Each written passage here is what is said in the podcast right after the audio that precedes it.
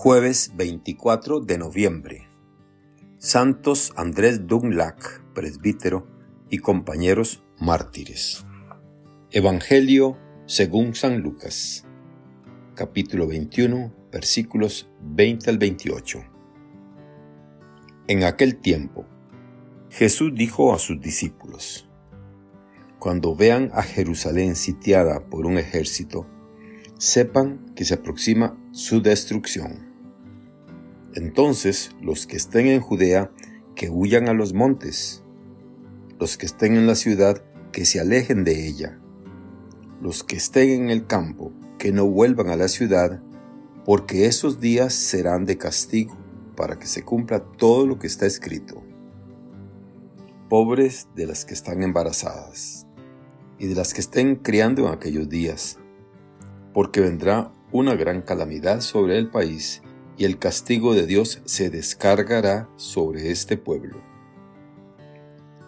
Caerán al filo de la espada, serán llevados cautivos a todas las naciones y Jerusalén será pisoteada por los paganos hasta que se cumpla el plazo que Dios les ha señalado.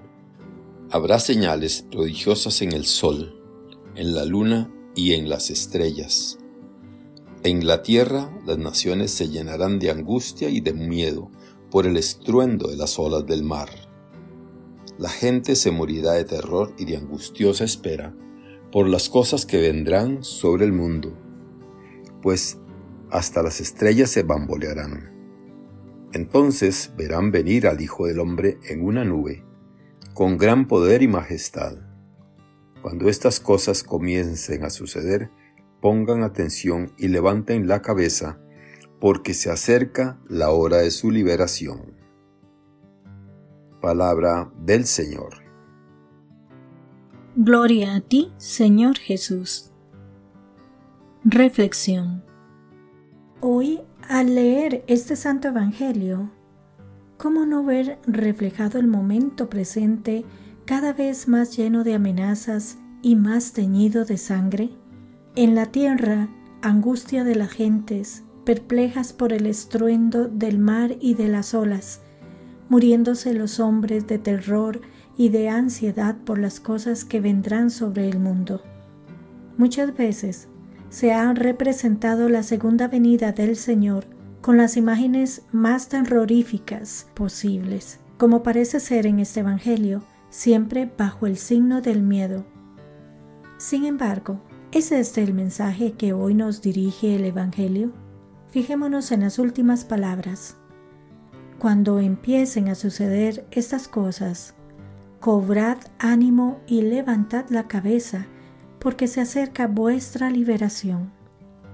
El núcleo del mensaje de estos últimos días del año litúrgico no es el miedo, sino la esperanza de la futura liberación, es decir, la esperanza completamente cristiana de alcanzar la plenitud de vida con el Señor, en la que participarán también nuestro cuerpo y el mundo que nos rodea.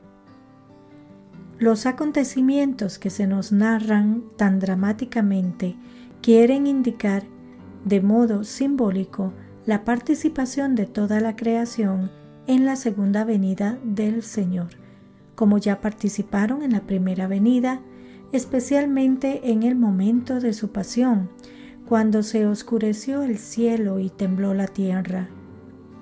La dimensión cósmica no quedará abandonada al final de los tiempos, ya que es una dimensión que acompaña al hombre desde que entró en el paraíso.